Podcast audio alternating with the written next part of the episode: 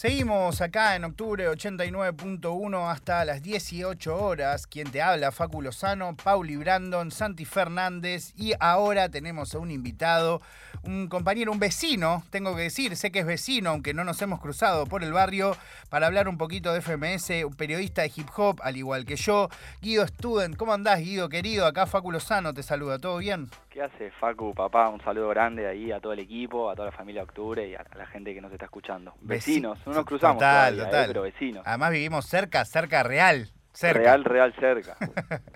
Bueno, amigo, la razón por la que te dije charlar un ratito es porque tenía ahí un, un poco de tiempo y sé que vos seguís de manera profusa, eh, a veces más que yo incluso, y que nada, que muchos, otros, periodistas. eh, el tema de- de- del freestyle, también el rap, también el trap, y la- el sábado tuvimos FMS, y bueno, me da curiosidad ver cómo, cómo lo viste como, como espectador, no solo como periodista, cómo, cómo estuviste viéndolo. Y la verdad que eh, principalmente lo vi como espectador, esto que vos decís, o sea, mate, facturas, y Bien me ahí. de corrido todas las batallas ahí, comentándolas con, con amigos ahí por Discord. Eh, súper interesante, súper interesante todo lo que pasó, eh, súper emotivo también, me parece, en cierto punto, el arranque ahí con Micio y el Sone, me parece que todas las personas que estábamos viéndolo desde casa nos quizás nos pasó un poquito eso de, de nostalgia, de, de volver a, a verlos entrar en, en la pista. Eh, y me parece que es lo que vos decís, dejó muchísima tela para cortar, muchísima. O sea, tanto el evento en sí, eh, como las batallas, sobre todo. Eh, no sé, el número de personas, récord absoluto mirándolo, el nivel que dieron los pibes. No sé, creo que además todos lo vivimos desde casa de, de la misma manera un poco. Me parece que lo que tiene este formato de, de estudio televisivo es que nos, nos hermana un poco a, a los del público en el sentido de que estamos todos desde casa mirándolo y se, se presta esta comunicación de WhatsApp de tipo, che, estás viendo, che, viste, che, mirá, te llamo por Discord, charlamos un rato, que antes quizás, bueno, uno estaba en el Movistar Arena viéndolo, el otro estaba cenando con otra persona y se, se perdía quizás un poco esa comunicación y ahora no, o sea, estamos todos en cuarentena, en casa, encerrados, ¿qué más tenés que hacer que mirar la FMS el sábado? Totalmente. Bueno, vayamos, si te parece, viendo tema por tema. ¿Cómo viste en principio el hecho de, de- de eso, de, de que no tuviese público? ¿Sentís que, que esa energía faltó? ¿Los viste igual de comprometidos a nivel energético a los competidores? ¿Cómo lo sentiste? Yo siento que los vi más comprometidos a nivel energético a los pibes eh, que lo que pude ver a veces en vivo. Eh, primero y principal por, por lo emotivo que tenía este regreso, ¿no? O sea, Claro. tantos meses sin volver, tantos meses sin competir, o sea, no solo sin FMS, sino sin competencias en general. Los vi muy metidos. Un detalle que, noté, a diferencia de otras FMS, era que cuando había una batalla, los otros ocho estaban saltando y alentando y cebándose y estaban comprometidos en la batalla tanto como los dos que estaban rapeando. Y eso Sí, me sí, parece no que a solo eso, sino que hay algo muy loco que ha pasado y que es realmente para festejar, lo cual indica también cómo cada uno de estos pies registra en qué momento, eso es increíble, la verdad, que es el hecho de que quizás eternas rivalidades, pienso, no sé, Papo Cacha, eh, Deto Cacha o cosas así, eh, que, que- que no importaban, eh, o sea, el que estaba rapeando desde la grada se lo alentaba, no importaba quién era, ni si querías que gane o no, se lo alentaba porque estaba ahí solo o, bueno, enfrentándose con alguien, pero ya no estaba el público y había que cumplir ese rol. Sí, totalmente. Eso 100%, me y se va a respetar hasta que se crucen en batalla, me parece. O sea, hasta que les toquen competir, eso me parece que se va a respetar. Porque lo que tiene FMS Argentina, que siento que no sé si tienen las otras o en esta se nota mucho, es este tema de unión, de sociedad, de comunión. Como que se armó un grupo que realmente lo sienten así y se vieron en esta situación en la que todos tenían que sacar el 110% para que este evento salga como salió y lo hicieron, o sea, realmente lo hicieron.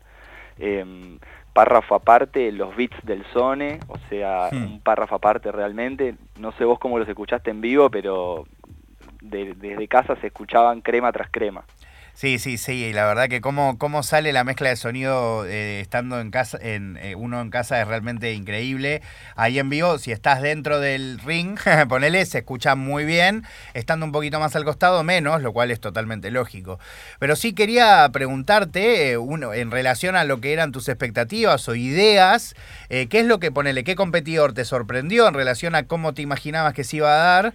Y, y qué competidor quizás eh, corroboraste tu, tu, tu idea, tu, tu, tu previo análisis. Y a mí me, un análisis medio en general que yo hice fue que se hablaba mucho de que esta liga iba a ser la mejor, viste que la Argentina iba a ser la mejor, y eso es, jodido a veces, porque se decía también, viste que el Bayern Múnich le iba a ganar al Barcelona y que tenía que salir campeón de la Champions, pero vos eso lo tenés que demostrar después, o sea, lo tenés que hacer realmente.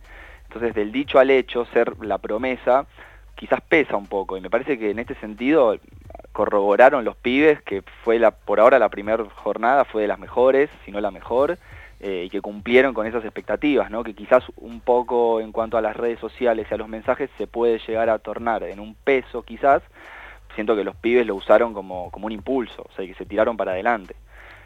Y con respecto a los competidores que te preguntaba, quiero decime, uno que se corroboró lo que pensabas y uno que no. Mirá, te para bien o para mal, ¿no? Mira, te digo, Wolf, yo sabía que estaba entrenando mucho y se notó, me parece que eh, lo vimos con, va, yo lo vi por lo menos con muchas menos muletillas que el año pasado, eh, con un estilo como más afianzado, eh, con más coherencia quizás que en otros momentos, eso desde ya. Después, por ejemplo, Aldeto, lo noté, Aldeto lo noté como que no rapeó en cinco meses y cayó sobradísimo de estilo a rapear porque no le pesa en lo más mínimo ninguna situación, o sea que se calzó la casaca de Deto y cayó a rapear. Eh, y que con eso le alcanza para ser de los mejores de Argentina. Sí, sí, es cierto, la verdad que es totalmente cierto. Y después, eh, ¿cómo viste eh, el tema de, los resultados? ¿no? Algo que pasó que me pareció súper interesante, después viendo el análisis que hizo Tata ahí en DEM, es que hubo incluso una batalla, eso me pareció re loco, que es la primera vez que le pasa a él como jurado de tener una impresión de lo que sucedió y que no coincida con lo que le dio en, la planilla, ¿no? Él, por ejemplo, creía, no me acuerdo si es que había ganado Papo en relación a Subo, que era réplica, no sé qué, y que le dio distinto en, el resultado de su propia votación. ¿Cómo, cómo viste los resultados vos de tu sí, casa? esa generó, mira, a mí eh, la única que me, que me dio en el momento otra impresión fue mm, Cacha, Cacha, Mecha Clan. Yo sentía que era réplica. Eh, Yo también. Y se la llevó Mecha directo. Eh, pero bueno, me parece que hubo ahí un tema, esto que me decís del estilo, que me preguntaste recién, me parece que Clan se notó que fue, o sea, que fue con otro estilo, eh, cumplió con mis expectativas al 100%, eh, incluso la superó, te diría, como este estilo de rapa, bien old school, pero a la vez como argentinizado, de barrio, ah. la rompió totalmente. Y, después los resultados yo los, vi como le fueron dando a los pibes. Eh, Papo Sub, a mí me dio la impresión que era de Papo, eh, pero por un tema de, puntos, porque Papo había hecho muy buenos easy mode, hard mode y, y, temáticas, y ahí viste Papo es una máquina de sumar puntos. Después en los minutos libres sumó mucho en flow, sumó mucho en técnicas. Eh, pero tuvo su, su, condimento de polémica, que iba a estar sí o sí en FMS Argentina la polémica, porque es, como que son hermanas, o sea, van, van de la mano. no puedo no preguntarte antes de, que cerremos, eh, que es... Eh, cuando hablamos de los números que generó FMS, no, nada, ya lo escuchaba a, Manu Basile también hablando acá en The Rap y todo, cuando cualquier persona habla sobre los números de FMS Argentina particularmente, no es solamente para decir mirá la cantidad de gente que mira, sino porque es realmente sorprendente y porque incluso comparándolos con los números que tiene la misma organización en todos los otros países donde lo organiza, es realmente una locura. Incluso fue tendencia en países en donde la competencia con, con, con su misma sede, no logró ser tendencia durante la transmisión. Eso fue una locura, fue en cuatro países tendencia a la vez, eh, países donde no se estaba realizando esa competencia, a, la vez de que para cuando estaba terminando la previa ya había superado en cantidad de visualizaciones los picos de visualizaciones de todas las batallas que habían hecho en todas las FMS anteriores. Es realmente muy loco. ¿Por qué crees? Obvio que sabemos del hype que genera Argentina, pero es mucho más alto incluso de lo que a veces tendemos a pensar. Es realmente altísimo el número. Sí, sí, la verdad que sí. Eh, a mí me parece que hay, hay varios factores que influyen claramente. Eh, que haya sido la última FMS en volver, siendo que tiene su condimento, por un lado. Después, por otro lado, nosotros en Argentina tenemos mucha población activa en redes y en YouTube. Eh, digo, a los artistas argentinos en números siempre les va muy bien, a las colaboraciones que hacen artistas de afuera con argentinos siempre les va muy bien. Eh, bueno, caso Bizarrap, que es una máquina de, la numerología en YouTube, cada cosa que saca tiene millones en horas. Eh, y por el otro lado, eh, un poco este hype, digo, de FMS Argentina, o sea, de los competidores, de Micio, de Sone. O sea, realmente hay, hay muchos condimentos que hacen que sea, no sé si, no sé si la mejor liga, pero yo pensaba algo y es que si se va a instalar este formato televisivo, ¿no? De espectáculo televisivo en las batallas de freestyle y quizás nosotros tengamos el mejor espectáculo en ese sentido. Después sí, eh, sobre freestyle no hay nada escrito, o sea, son gustos. Te puede gustar más una cosa, más otra, pero en cuanto al espectáculo, me parece que con eso no, no hay con qué darle. Es cierto, es cierto lo que decís. Y qué lindo, eh, me sirve para hacerte la última pregunta, que es hermoso esto de, del parámetro del freestyle, ¿no? Además, algo que decía el otro día hablando con, unos compañeros es que eh, dentro del freestyle em, hay tantas generaciones involucradas últimamente que también los parámetros han cambiado realmente muchísimo, ¿no? Esto que decís, eh, depende de los gustos. El otro día, ponele, estábamos en la previa y leíamos un comentario de alguien que decía que en Clan Meche iba a ganar obviamente Clan, y a mí me causaba gracia, pero no, no por la, idea de que gane Clan, yo también un poco lo pensaba, sino por este, el obviamente, y que el obviamente literal cambia según quien lo diga, según quien lo diga, cuál sea tu análisis sobre el freestyle, dónde hayas nacido, cuánto hayas empezado a conectarte con, con la disciplina, es como realmente muy distinto, ¿no?